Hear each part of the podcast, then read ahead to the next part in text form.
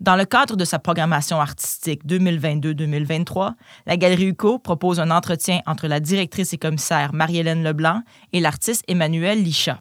Cet entretien prend pour point d'appui l'exposition 4x4, Ceci n'est pas une voiture, présentée à la Galerie UCO du 21 septembre au 29 octobre 2022, qui consiste à une réflexion sur la décolonisation de l'aide humanitaire à partir de l'objet emblématique qu'est le véhicule 4x4, un espace d'aide et de pouvoir.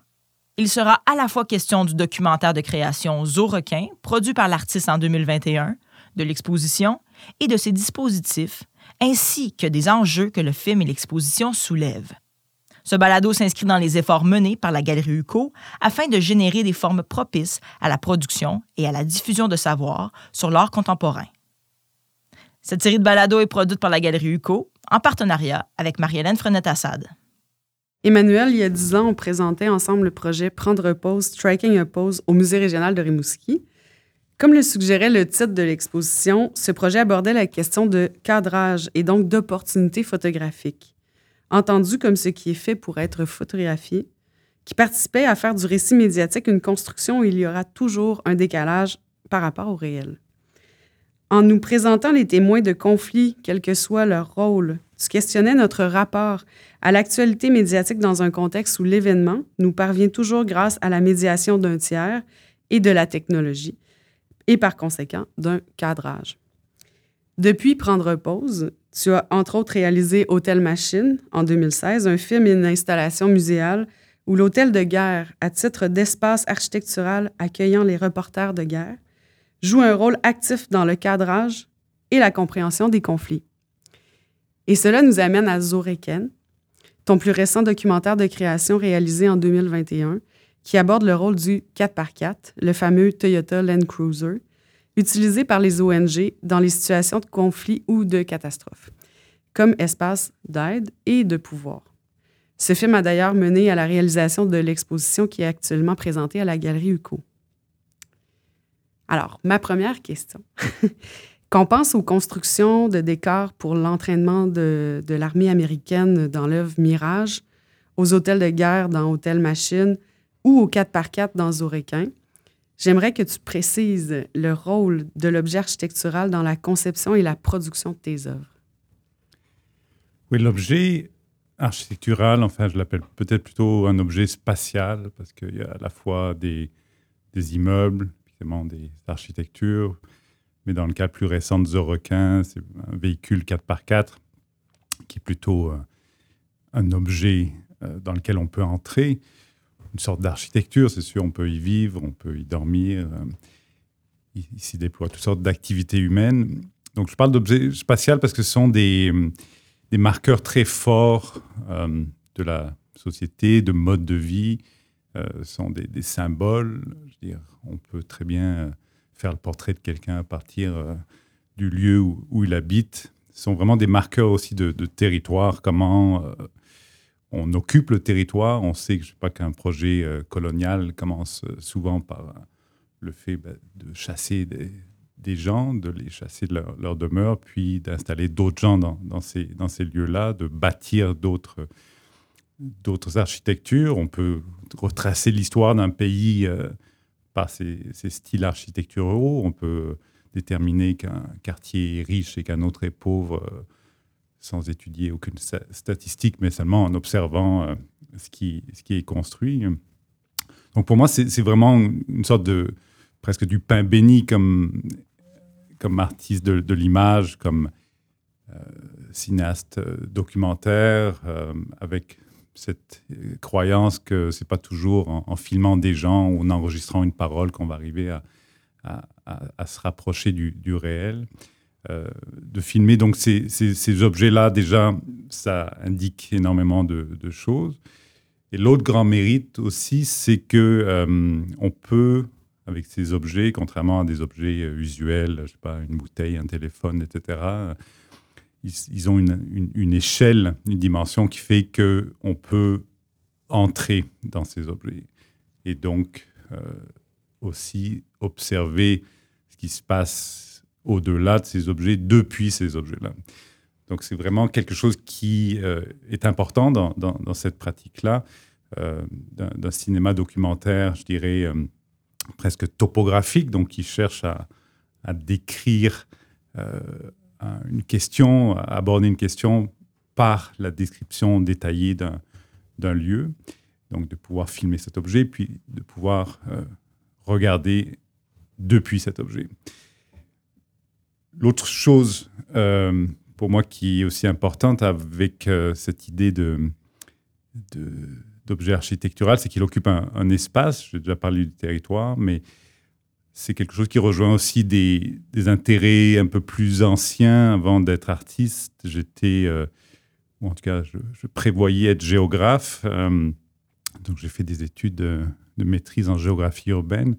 Donc, cette question vraiment du, des, paysages urbains, de cette façon de, lire euh, à la fois une histoire, une culture, une question politique, euh, est quelque chose qui faisait partie, disons, de mon, arsenal, puis de ma, boîte à outils.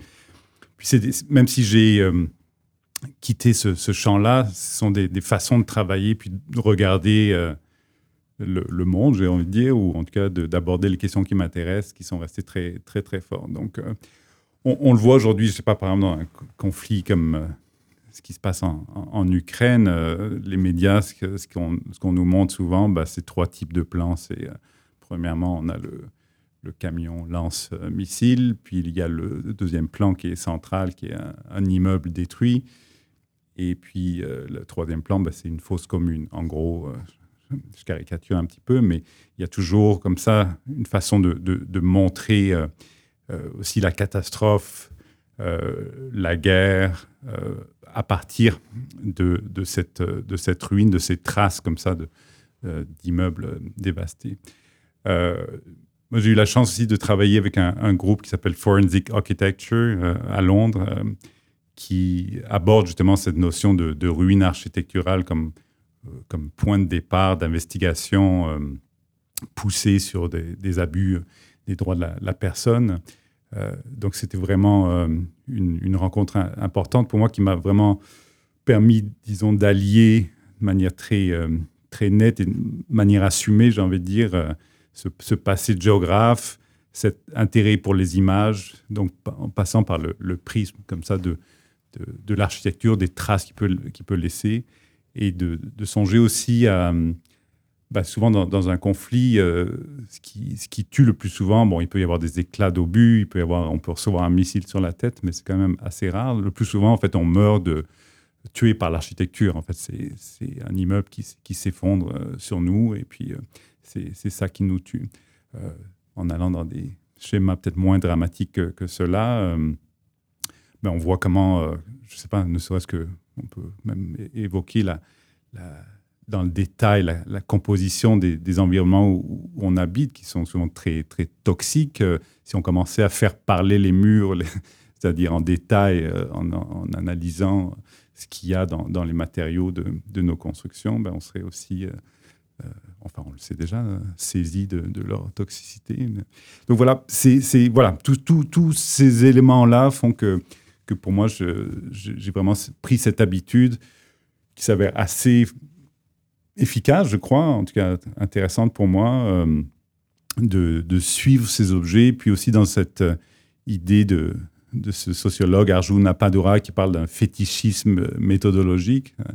Donc cette idée de, donner une sorte de, pouvoir, de croire ou de faire semblant de croire pendant un temps que euh, les objets, et dans mon cas les objets spatiaux, ont, une âme ou quelque chose à dire, et qu'il suffirait de les, écouter, de les suivre euh, pour pouvoir comprendre ce qu'ils ont à nous dire. Donc la méthodologie qui s'ensuit consiste bah, à suivre ces objets et à pousser le plus loin possible bah, le déploiement des questions qu'ils peuvent, qui peuvent soulever.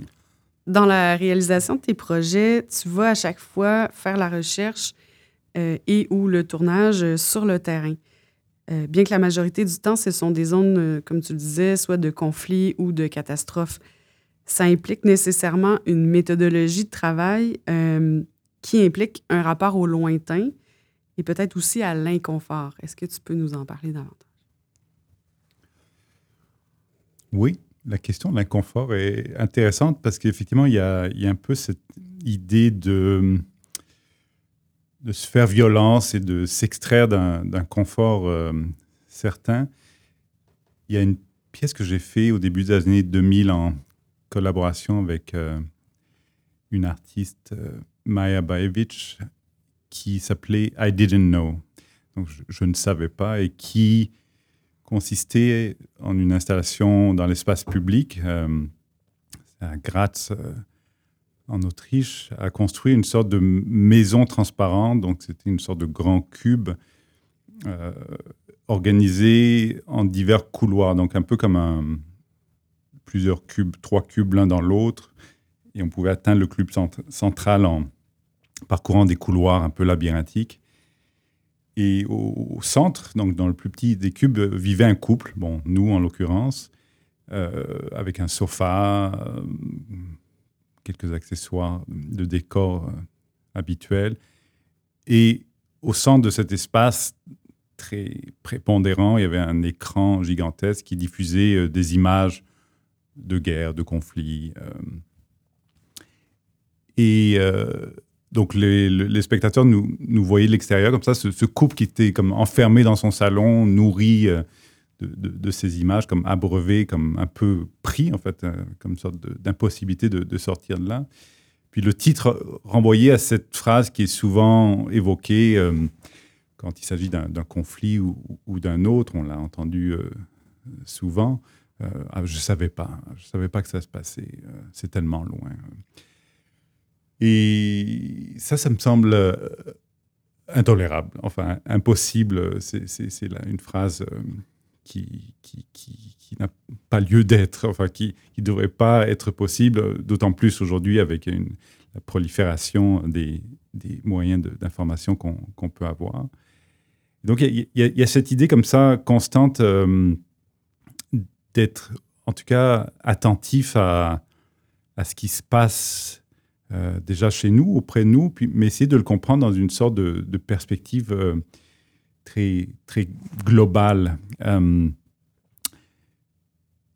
notre ami Deleuze, enfin, on aime bien le, citer, mais moi, bon, évidemment, c'est quelqu'un euh, qu'on a, qu'on a tous lu, mais il y, a, quelque chose qu'il a dit une fois qui m'a beaucoup euh, intéressé, c'est dans, dans son abécédaire, donc dans, cette, dans ce film où il, raconte de manière posthume comment sont déployés ces, grands concepts. Puis, euh, à un moment donné, pour la lettre G, on lui pose la question de la, gauche. Qu'est-ce que c'est être de gauche? Et, je pense toujours à sa, réponse parce qu'elle me semble la plus euh, éloquente. Euh, il commence par définir ce que c'est qu'être de droite. Il dit être de droite, ben, c'est, je pense d'abord à moi, ensuite je pense à mes enfants, puis à mes parents, puis à ma conjointe, à ma famille, à mes cousins, ensuite à mes voisins, ensuite à mes concitoyens, puis mes compatriotes, puis ensuite aux voisins du pays d'à côté, puis ensuite comme ça, une sorte de des cercles concentriques qui, émanent de, moi.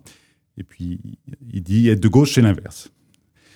C'est l'inverse dans le sens où je, me pense moi, il ne s'agit pas de s'ignorer, il ne s'agit pas de, se retirer euh, dans un don et un, oubli de soi, mais non, non d'être tout à fait conscient de, de, notre place, mais de la penser constamment dans ce rapport inverse, de penser d'abord euh, au loin. Qu'est-ce qui, se passe? Qu'est-ce qui fait que, notamment, dans ces rapports qui nous intéressent là pour le, projet de la galerie, de ces rapports entre le, sud global et le, nord, global, qu'est-ce qui fait que dans nos pays, euh, qu'est-ce qui fait qu'on vit si confortablement? Et une variation assez simple de la réponse consisterait à dire que si on vit si bien dans nos pays, c'est qu'on vit si mal dans des pays euh, lointains, ceux du, sud global, sachant que euh, cette appellation sud global, nord global n'est euh, pas strictement géographique. On vit particulièrement au Canada dans, dans une zone majoritairement de, de nord global, mais avec des poches de, de sud global qui sont comme on le sait, les, territoires euh, ou les réserves euh, autochtones qui vivent dans, des conditions euh, très similaires à, celles de pays du Sud global. Donc, cette idée d'aller, de, tenter de, comprendre ben, où je vis, comment je vis, pourquoi je pense de telle manière, qu'est-ce qui fait que je peux vivre comme, comme je vis dans ces conditions-là, implique presque systématiquement, et des fois, c'est sûr que ça me complique la vie, c'est-à-dire c'est de tout de suite avoir une idée et de l'associer presque immédiatement à une zone lointaine, à une zone compliquée, à une zone en conflit. Euh. mais c'est comme si c'était une façon de d'essayer euh, toujours de revenir à, une, compréhension des, des, choses qui m'entourent. Et je pense que c'est le, un petit peu la, position de, beaucoup d'artistes, essayer de, de, comprendre le, réel qui les entoure. Et, chacune et chacun le fait euh, selon ses, moyens et, ses envies. Mais disons, moi, mon réflexe, c'est d'aller comme ça chercher euh, ce qui se passe au loin. Et donc, souvent, effectivement, mes, projets vont se déployer dans, des ailleurs euh, pas toujours faciles d'accès ou qui sont à un moment donné aussi une façon de, me questionner ben, qu'est-ce qui me qu'est-ce qui m'attire là-bas? C'est certainement pas dans une perspective héroïque. Enfin, le projet que tu mentionnais tantôt hôtel machine euh, sur les, les, hôtels de guerre et le travail des reporters de guerre. J'ai rencontré énormément de, de reporters de guerre qui, qui, ont aussi, pour la plupart, cette envie de, de comprendre ce qui se passe au, loin pour mieux expliquer ce qu'on vit ici. Mais j'en ai rencontré plusieurs qui sont dans une sorte de, de, dimension comme ça, un peu, un peu héroïque, un peu euh, surexcité, survolté là, par rapport au fait d'aller se mettre en danger. Moi, c'est vraiment pas mon, mon cas. Je suis plutôt... Euh, d'un tempérament euh, trouillard. Puis, euh, c'est vraiment quelque chose qui me fait violence que d'aller dans, dans, ces... Après, de se rendre dans ces pays-là avec le confort de ben, ma condition sociale, de mon passeport qui fait que en tout temps, ben, je vais pouvoir revenir. comme tout bon Canadien, ben, j'enregistre mes coordonnées de passeport sur le site de l'ambassade du pays que je vais visiter, puis s'il faut être évacué. Donc, voilà, ça se fait dans, un, dans une dimension de risque ultra contrôlé. Il y a, absolument euh, très peu, très peu de risques, mais effectivement, il y a toujours cette, idée que, ah, euh, de se rapprocher comme ça d'un danger, euh, mais aussi, donc, pour revenir à ce premier projet, pour être capable de, de dire, ou en tout cas, pas dans la position de dire que je ne savais pas. Oui. J'ai une sous-question par rapport à, la précédente, en fait. Euh, et, ça m'amène à parler du, de ton travail sur le War Tourist, qui était réalisé en 2018.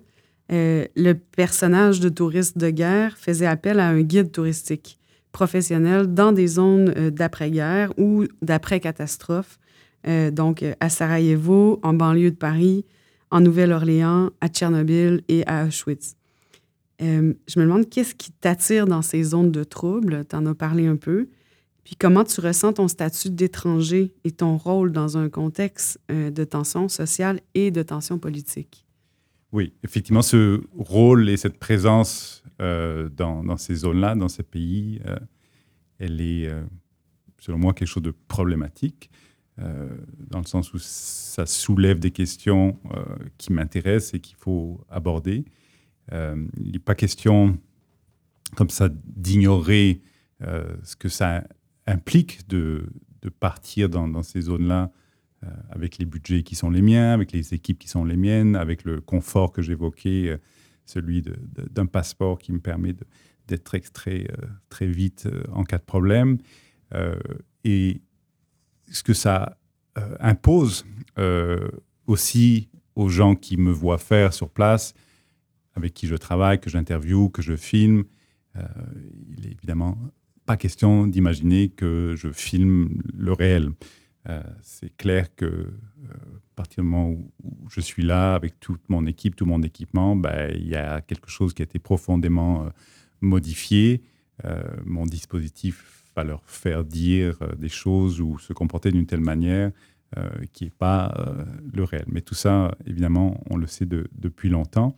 Euh, cette question de ma, présence euh, à bord d'un zoorequin, donc qui a constitué la, le, gros du dispositif euh, de zoorequin du film, était quelque chose qui trouve son origine dans un moment, bon, j'ai évoqué ces, études en, géographie, j'ai évoqué aussi une sorte d'abandon de, de, ce chemin-là. et je peux, je peux en parler maintenant. C'était quand j'ai fait, fait cette maîtrise en géographie, je l'ai faite sur un terrain au Burkina Faso. Et j'avais je sais pas, 21, 22 ans, j'étais plein de bonnes intentions, euh, euh, avec le projet probablement de travailler en coopération internationale, en développement international, et euh, donc de, me spécialiser notamment dans la géographie, la, culture de, ces pays, de, cette région-là.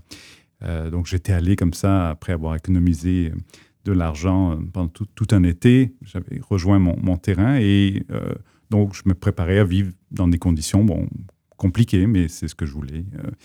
mais c'était tout le contraire, en fait. Dès que je suis arrivé, on m'a accueilli, on m'attendait avec un ces gros 4x4 euh, climatisés. Euh, puis on m'a fait découvrir donc la, ville. Je me souviens des, routes ravinées. On était après la saison des pluies, très très dur à, parcourir, mais le 4x4 volait au-dessus de tout ça. On frôlait les piétons, les cyclistes. je me souviens le, le chef de la mission, le, directeur euh, de l'équipe, un Français installé là depuis, depuis longtemps, euh, voulait sans doute m'impressionner. Je me souviens d'une sorte de, de, rire de stentor comme ça. Il trouvait ça très drôle euh, de, m'en mettre plein la vue. moi, j'étais absolument sidéré, cramponné à tout ce à quoi je pouvais me cramponner dans, dans ce camion. Donc voilà, c'est comme ça que je découvrais le, monde de la coopération internationale, donc depuis la, cabine euh, climatisée d'un de ces véhicules dans, ce confort-là. Après, on suivit toutes sortes d'autres épisodes, le fait d'être invité à des cocktails, euh, d'être euh, invité, je sais pas, au, bord d'une piscine pour un, dîner luxueux, toujours servi par des, des employés noirs, avec évidemment que des, que des blancs autour de la piscine. Enfin, tout ça juste du fait que j'étais un, blanc, un jeune, presque envie de dire un blanc bec, là, euh, tout, tout, jeune, euh, qui avait absolument euh, aucune prestance ni statut dans son pays d'origine, bah, tout à coup, voilà, j'étais mis dans cette, ce monde de, privilèges parce que j'étais un blanc dans un pays de, de, noirs, tout simplement. Donc, évidemment, ça, ça m'est resté dans la gorge. C'est une, c'est la raison, je peux dire, pour laquelle j'ai en fait, j'ai quitté ce pays plus, tôt que prévu. J'ai réussi à finir ma maîtrise de, peine et, de misère sans être vraiment très critique, parce qu'à à, l'époque, je n'arrivais pas vraiment. C'était vraiment que des intuitions. C'était juste euh, une réaction épidermique. Je suis parti, mais je n'étais pas capable de dire pourquoi. Et puis, disons, euh, voilà, là, on parle de quelque chose il y a, plus de 25 ou 30 ans. Euh, mais qui, m'était un peu resté dans, la gorge, puis qui, en quelque part, est sans doute fondatrice dans cette façon d'aborder des, questions, euh, celles que j'ai évoquées tantôt, ben, d'aller voir au loin, mais toujours en, essayant de, les réfléchir à partir de, ma position, de mes privilèges, euh, du comment et pourquoi j'ai réussi à être là et, ce que ma seule présence euh, implique et, impose euh, aux gens. Donc, euh, après donc, toutes ces années, il y a eu l'envie, effectivement, de, comprendre qu'est-ce qui avait suscité cette réaction forte, qu'est-ce qui avait causé cette décision ben, de, de quitter, en fait, ce, projet qui, s'annonçait être un projet professionnel pour moi, de travailler comme ça dans l'aide internationale, comme on l'appelle. et plutôt que de, je pas, de la travailler de manière euh, un peu abstraite comme ça, en, posant des questions, en filmant, je sais pas quoi, euh, bah, j'ai utilisé ce qui est devenu un peu euh, quelque chose de, d'habituel ou confortable pour moi. C'est-à-dire, on en parlait au début de l'entretien, de travailler à partir de ces, objets. Et très vite, j'ai repensé à, ce tout premier objet qui avait vraiment suscité cette réaction forte, donc qui est l'objet 4 euh, par 4. Tout ça pour dire que euh, pour l'évoquer, pour en parler euh, et, pour reposer les questions et pour essayer de retrouver un peu l'indignation qui avait été celle de 1992, mais il me fallait en quelque sorte reproduire ce contexte, c'est-à-dire me remettre dans un de ces véhicules, dans un pays comme ça, encore une fois, de noirs, euh, et d'essayer de, d'observer ben, qu'est-ce que euh, cette présence, mais de manière cette fois-ci beaucoup plus consciente, j'ai envie de dire, et, voulue, de ce que cette présence pouvait susciter. évidemment, le dispositif était tout autre. On n'a pas roulé à grande vitesse en, en ricanant. gorge déployée, mais on a plutôt essayé justement de d'inverser les choses, de retourner ce camion, de faire en sorte que ben, d'interdire déjà l'accès à, d'autres blancs, ou en tout cas de, donner la parole davantage à, d'autres blancs qu'on a euh, assez euh, entendu, puis de faire au contraire euh, monter des gens qui ont plutôt l'habitude de voir passer ce camion que d'y voyager. Donc ça a donné lieu à, ce dispositif qu'on voit dans le film, donc des Haïtiennes et des Haïtiens qui embarquent, qui nous guident, qui décident où on va, euh, qui décide de, quoi on va parler. Mes interventions sont quasi nulles, absentes pendant ce, processus. Euh, la discussion se, fait entre ces passagères et le chauffeur, qui est lui-même haïtien.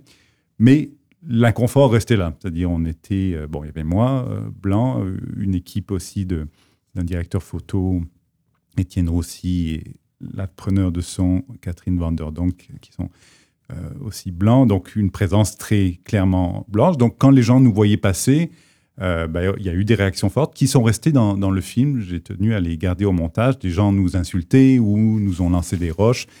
Et à raison. Euh, et c'était que, que, mérité. Et peu importe, j'aurais pu sortir, leur expliquer que mais non, mais non, mon intention est bonne, je suis là pour vous aider ou pour faire une critique de ce qui vous énerve aussi. Mais peu importe, je veux dire, peu importe, j'ai pas, j'avais ni, ni le temps ni euh, l'espace n'était pas du tout, euh, se prêtait pas à ça, à, me justifier. Euh, le fait est là, j'étais de nouveau un blanc dans un véhicule de blanc en train de d'être mené, conduit par un, chauffeur noir. Puis, je, je, crois que ces réactions-là sont, sont, sont, légitimes, mais j'ai à date pas pu imaginer d'autres façons de revenir sur cette mm. question-là que de reproduire en quelque sorte ce, trauma, et là je mets plein de, guillemets autour du mot, euh, que, de reconstituer en quelque sorte cette, scène de, 1992. Voilà. Et c'est pour ça que je dis que ça fait partie de l'ADN du film. C'est vraiment quelque chose qui, est central. Merci. Euh, en fait, j'aimerais revenir à la question de cadrage dans le, dont, je parlais tantôt euh, quand on a fait le projet Prendre pause. Euh, alors que le rôle des médias dans leur couverture des conflits et des catastrophes était vraiment présent, donc dans ton plus récent projet, entre autres Hôtel Machine ou encore dans l'œuvre How Do We Know What We Know, produite en 2011, est-ce que le, projet Zoroquin a, hérité, pardon, des, des, traces de tes réflexions sur les médias? Que ce soit euh, sur la notion de, cadrage de l'image, sur les méthodes d'entrevue ou sur le rôle des images? Oui, clairement, je pense qu'on est vraiment dans ces mêmes, euh, ces mêmes questions. Enfin, pour moi, c'est un questionnement qui, qui se poursuit d'un projet à l'autre, euh, qui prend des, formes différentes, qui évolue. J'espère qu'il se complexifie ou, s'affine au, au, fil du temps. Ça, je ne sais pas, mais euh, cette, idée de justement comment, euh, je parlais tout à l'heure des, hôtels de guerre qui sont donc euh, ces lieux assez peu discutés, assez peu annoncés dans, les articles des journalistes. Il est plutôt rare, à ma connaissance, qu'un journaliste dit voilà, j'ai construit ce reportage depuis l'hôtel Holiday Inn. Enfin, je, je l'ai presque jamais vu. Quelquefois, quand c'était le cas en Libye, quand les journalistes avaient été retenus prisonniers dans, dans, leur hôtel, euh, euh, étaient privés de, de, de, sortie, euh, se sont retrouvés pendant au moins deux semaines tous ensemble, bah, ils ont fini par, un peu par ennui, par dépit, par retourner leur caméra sur eux-mêmes. C'était mm. très intéressant. il y a eu des batailles entre journalistes, des jalousies. Et tout à coup, pour une, une, des premières fois, on entendait parler, par exemple, sur CNN, de, la vie dans, l'hôtel d'une femme qui avait été aussi torturée par les forces de,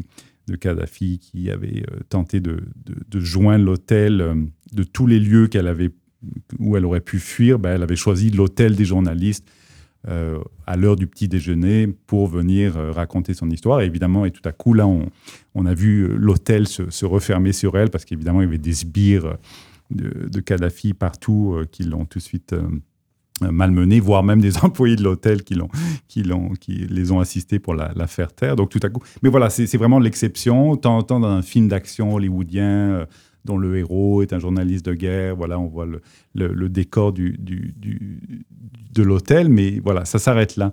Euh, c'est, c'est pourtant des lieux importants dans le sens où sont des lieux de production de l'information, c'est des lieux qui, qui cadrent l'information. Moi, je me suis beaucoup intéressé à, aux fenêtres qui sont des lieux de passages depuis lesquels on, observe littéralement le conflit. Il y a beaucoup de, photographies très connues d'événements politiques comme euh, cet homme devant un, tank euh, à, Beijing. Euh, ben, ces photos sont prises depuis un hôtel, depuis plusieurs étages. Il y a, au moins trois photographes qui ont fait circuler des, images semblables. Tous à des étages différents. Euh, mais là encore, c'est quelque chose qui s'est refermé sur le régime. C'est le régime qui avait. C'était le lendemain de Tiananmen. Le régime avait obligé les journalistes à, rester à l'hôtel. Et ah, erreur, ça a été le point de vue idéal pour prendre, la, prendre cette photo-là. Euh, mais voilà, c'est assez rarement dit. Euh, bon, si on cherche un peu, on, sait d'où elle a été prise. Mais bon, c'est pas totalement explicite dans l'image. donc cette question du balcon, de la fenêtre, de ce point de vue, c'est une façon de cadrer l'information, mais il y a encore toutes sortes d'autres manières de cadrer l'information. L'échange d'informations, les discussions entre les journalistes le soir au bar, tout ça crée une sorte de doxa autour de, de, la guerre, un, discours et euh, le regard sur la guerre, on comprend clairement une construction. Donc c'est un, peu la même chose quand on pense euh, à cette autre question qu'aborde euh, Zorequin et, et, notre exposition, donc non plus la question des, des images de guerre ou des, zones de conflit, mais celui de, l'aide internationale. On a vraiment cette idée euh, qui est très répandue euh, que euh, on a une action, nous, dans le Nord global, dans les pays du Sud global, qui consiste à, les aider, parce que ce sont des, pays pauvres et que nous, on est des pays riches, et que donc c'est notre devoir de, de, les aider, puis que certains d'entre nous courageuses et courageux vont se sacrifier pour partir euh, euh, travailler dans, ces, zones-là. Euh, les, récits ne, manquent pas non, de, de, de demi-déesses et demi-dieux parmi nous qui, vont, qui volent comme ça à l'aide de ces pays-là. Je ne veux pas cracher dans la soupe, je pense que c'est tout à fait honorable et, bienveillant pour, pour la plupart des, de ces démarches-là, mais on pourrait juste un instant retourner un peu le paradigme, c'est-à-dire au lieu de, parler de pays pauvres, euh, commencer à réfléchir à la question qui sont en fait peut-être plutôt des pays appauvris. Euh, ce sont pas euh, des, ils sont pas voués pour la plupart de ces pays. On sait qu'ils sont la plupart, beaucoup d'entre eux, en tout cas très très riches en ressources, en ressources humaines, etc. Mais qu'ils ont dans le temps, dans l'histoire, été appauvris par des processus. Et si on prend le, le cas euh, d'Haïti, euh, c'est très très clair. au mois de mai dernier, il y avait une série d'articles euh, du New York Times vraiment très très intéressantes qui rappelaient bon des choses qu'on connaissait, mais qui l'ont fait avec un, sérieux, avec une sorte de densité qui, méritait l'attention en rappelant que Haïti, donc qui avait obtenu son indépendance en 1804, avait en repoussant donc l'armée française euh, c'était de nouveau fait encercler 20 ans plus tard, en, 1824, par les, forces euh, militaires françaises qui menaçaient d'envahir de, nouveau et euh, qui ne le feraient pas si Haïti payait une sorte de rançon. C'est-à-dire, vous nous avez, les Français disaient, en gros, vous nous avez chassés il y a 20 ans, ça a occasionné tant et tant de pertes pour nous en termes de, de terrain, en termes de, de, manque à gagner, ben, vous nous devez cet argent. Ce qui est complètement dingue, parce que généralement, euh, c'est plutôt l'inverse, c'est-à-dire l'envahisseur doit payer des, des, des, frais de retard et des, condamnations pour, pour, reconstruction. Mais là, c'était l'inverse, c'était vraiment le, le, monde à l'envers. Euh, pour des questions bon, assez évidentes, euh, la, situation était probablement très intimidante, peut-être en partie une sorte de, de de collaboration plus ou moins dite euh, des euh, autorités locales de, l'époque, bah, ça a été accepté. Mais évidemment, l'argent n'était pas là. Donc, pour pouvoir payer cette rançon, les autorités haïtiennes ont fait, ont, demandé un prêt à une banque et ils l'ont fait à une banque française, la, CIC en, l'occurrence. Donc c'est pour ça qu'on parle d'une double dette. Et les journalistes du, New York Times ont, essayé de, chiffrer euh, la valeur actuelle de, ce qui avait été cette rançon. Donc, ils en sont arrivés au chiffre, je crois, de 500 millions de dollars euh, actuels. Donc, somme quand même euh, assez considérable. Laquelle somme, si elle avait été à l'époque investie et, toutes les années suivantes dans les infrastructures, dans tout ce qui constitue les richesses d'un pays, équivaudrait aujourd'hui à une somme de, si ma mémoire est bonne, de 23 milliards de dollars. Donc une somme quand même considérable euh, qui correspond en gros à ce que Bertrand Aristide euh, avait réclamé, avait commencé à réclamer de la France juste avant, je crois, peut-être dans un discours qui a eu lieu quelques jours avant qu'il soit démis de ses fonctions et avec l'aide de la France renvoyé euh, comme ça en, exil.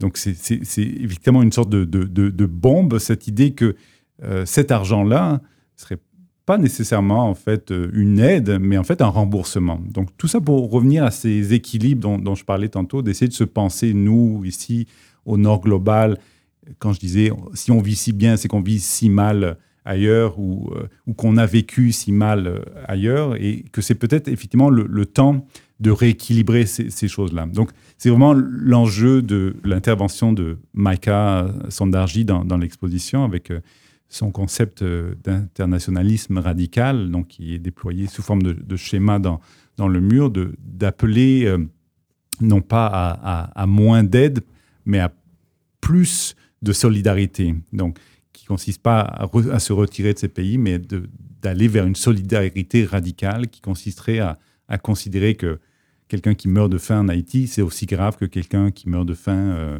euh, à Gatineau euh, ou, à Montréal. Tu as évoqué la présence de Maïka dans l'exposition. Ça m'amène à parler de l'exposition, en fait. J'aimerais donc parler de la mise en exposition dans ton travail au fil des dernières années. C'est arrivé, entre autres, avec Hotel Machine, qui a été d'abord produit sous la forme d'un film, qui a eu une vie de festival, si on peut dire, qui a été ensuite présenté sous forme installative en contexte muséal, notamment au Musée d'art contemporain de Montréal en 2017, sous le titre Now Have a Look at This Machine. Le film Zoreken a aussi fait une grande tournée de festivals, a reçu des prix prestigieux aussi, et il se retrouve à la Galerie UCO dans une nouvelle forme expositionnelle. Il ne s'agit pas de la mise en exposition du film, mais bien d'un point d'ancrage pour développer une exposition. J'aimerais ça que tu me parles plus en détail de cette approche de la mise en exposition à partir d'un contenu euh, filmique. Oui, c'est important pour moi. Bon, j'ai parlé de ce passé de géographe, ces intérêts euh, spatiaux, euh, cette façon aussi, dans un projet artistique que j'ai développé avant d'être inscrit dans une démarche plus cinématographique qui était celle de, l'installation, voire même euh, l'installation d'objets, sans, parler même d'images en mouvement. Euh, euh, disons que je, viens de là, j'ai un intérêt pour ça, j'ai un intérêt pour imaginer ben, comment une spectatrice va rentrer dans l'espace, comment elle va aborder une image, de, de la positionner donc dans sa, dans sa chair, disons, à côté de, de, de, de l'échelle d'une image. Est-ce qu'elle va s'asseoir? Est-ce qu'elle va rester debout? Est-ce qu'elle va avoir un casque? Est-ce qu'elle va tourner autour de, de, l'image, de l'objet qui, qui, sur lequel est, projetée l'image, etc. Donc, c'est vraiment des, des, des, questions qui, qui m'intéressent euh, beaucoup. Euh, donc, cette façon de mettre en exposition, donc, on va dire, ça semblerait dans, un second temps, mais en, vérité, ça ne l'est pas du tout. C'est vraiment euh, imaginer presque depuis le point de départ de la, conception du film. Mais cette étape euh, reste vraiment importante pour moi. Et d'autant plus que euh, ça donne accès à d'autres formes de discussion, ça crée d'autres forums. On, parle différemment et du film et du projet euh, artistique et des questions qu'il pose. Euh, tout ça est venu en fait un peu à l'inverse, comme un, accident pour moi, alors que j'étais très clairement inscrit dans une démarche d'art visuel en faisant des expositions dans des lieux physiques de galeries, musées, euh, etc. Euh, c'est à l'époque d'un film qui s'appelle Mirage, d'une installation, je devrais dire, une installation vidéo de canaux qui s'appelle Mirage, que j'avais proposé à un festival qui s'appelait ou qui s'appelle toujours Festival euh, Paris, Berlin et je ne sais quoi, en fait, un nom qui, qui change de temps en temps, euh, qui est un festival de, de, films en salle avec des projections, mais qui a aussi un, un volet d'exposition. et donc j'avais soumis ce projet qui avait été accepté. Et pour moi, c'était tellement évident, j'avais indiqué clairement partout que c'était une installation de canaux, des images qui l'accompagnaient, il y a une construction aussi autour qui, qui va avec. Euh, que ça allait être euh, présenté comme une installation. Je crois peut-être deux mois avant la date, je me suis inquiété de bon, est-ce qu'on se bouge un petit peu pour commencer à construire tout ça? Et, Puis en fait, les organisateurs m'avaient dit ah non non mais pas du tout, on, va le projeter. Euh, et je dis comment? Mais donc j'avais failli euh, refusé jusqu'à temps qu'il rajoute bon ça va être au centre Pompidou. Je dis ah bon ben euh, attendez laissez-moi réfléchir. On va peut-être pas tout de suite dire non. Donc euh, mais le temps là on était même bien avant le, deux mois que je viens, viens d'évoquer le temps était trop trop court. J'ai pas pu disons retravailler le film mais il a été présenté dans un un, peu une, version un peu pitoyable, enfin que, qui circule plus, mais d'une sorte de split screen. Donc les, deux canaux sont devenus un, split screen sur, l'écran. J'étais bon un, peu gêné. J'avais pas aucune expérience de, montrer un film en salle. J'étais toujours convaincu que les gens assis sur un siège dans une salle avaient une sorte d'encéphalogramme à, à, peu près euh, plat et qu'il se passerait rien. Et en fait, finalement, c'était totalement l'inverse. Euh, les discussions qui ont eu lieu après la projection euh, ont été extrêmement euh, riche, animé. J'ai compris que les gens étaient capables d'aller regarder des, détails de l'image. Donc c'était un autre public, celui des, festivals de films, des films documentaires, films expérimentaux, euh, qui était capable d'aller saisir euh, des questions très clairement formelles, mais toujours en les accompagnant d'une réflexion sur bah, le lieu. En l'occurrence, c'était un film tourné dans un, un camp d'entraînement de l'armée américaine. Et j'ai été absolument en fait saisi de, de, de, la profondeur en fait des, échanges. Euh, et le film a beaucoup circulé dans d'autres festivals après. J'en ai fait une, autre version finalement qui me satisfaisait plus. Mais ça a été donc un processus inverse. J'ai été comme cherché euh, euh, par, par ce milieu-là qui, qui m'a charmé en fait. Et les, et les, projets suivants donc, ont donc été développés d'abord comme projet filmique pour toutes sortes de raisons aussi qui sont aussi des raisons budgétaires. On a aussi accès à des, budgets euh, plus conséquents quand on prépare un projet sous forme euh, de film. mais disons toujours à l'arrière de la tête cette idée de les présenter ensuite en, installation, qui sont vraiment une, forme très, très différente et qui occasionne des discussions très, très différentes d'un forum à l'autre.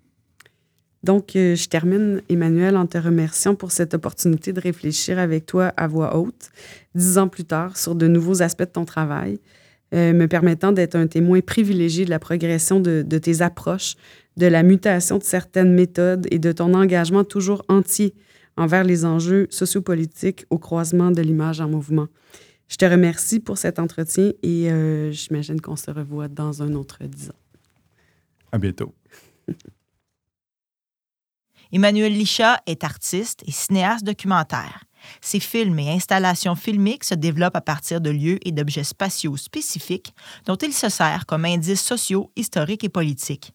Il a obtenu en 2015 un doctorat du Center for Research Architecture Goldsmith à l'Université de Londres. Il a enseigné dans plusieurs écoles d'art et d'architecture et il est actuellement professeur au département d'histoire de l'art et d'études cinématographiques de l'Université de Montréal. Depuis 2015, Marie-Hélène Leblanc occupe le poste de directrice et commissaire de la galerie UCO à l'Université du Québec en Outaouais. Sa pratique commissariale l'a amenée à produire plus d'une trentaine de projets présentés dans différentes structures d'exposition, tant au Québec qu'au Canada qu'en Europe. Marie-Hélène Leblanc est candidate au doctorat en études et pratiques des arts à l'Université du Québec à Montréal, où ses recherches portent sur les rapprochements entre l'histoire racontée et le rapport au temps dans les pratiques contemporaines qui traitent des guerres depuis 1990.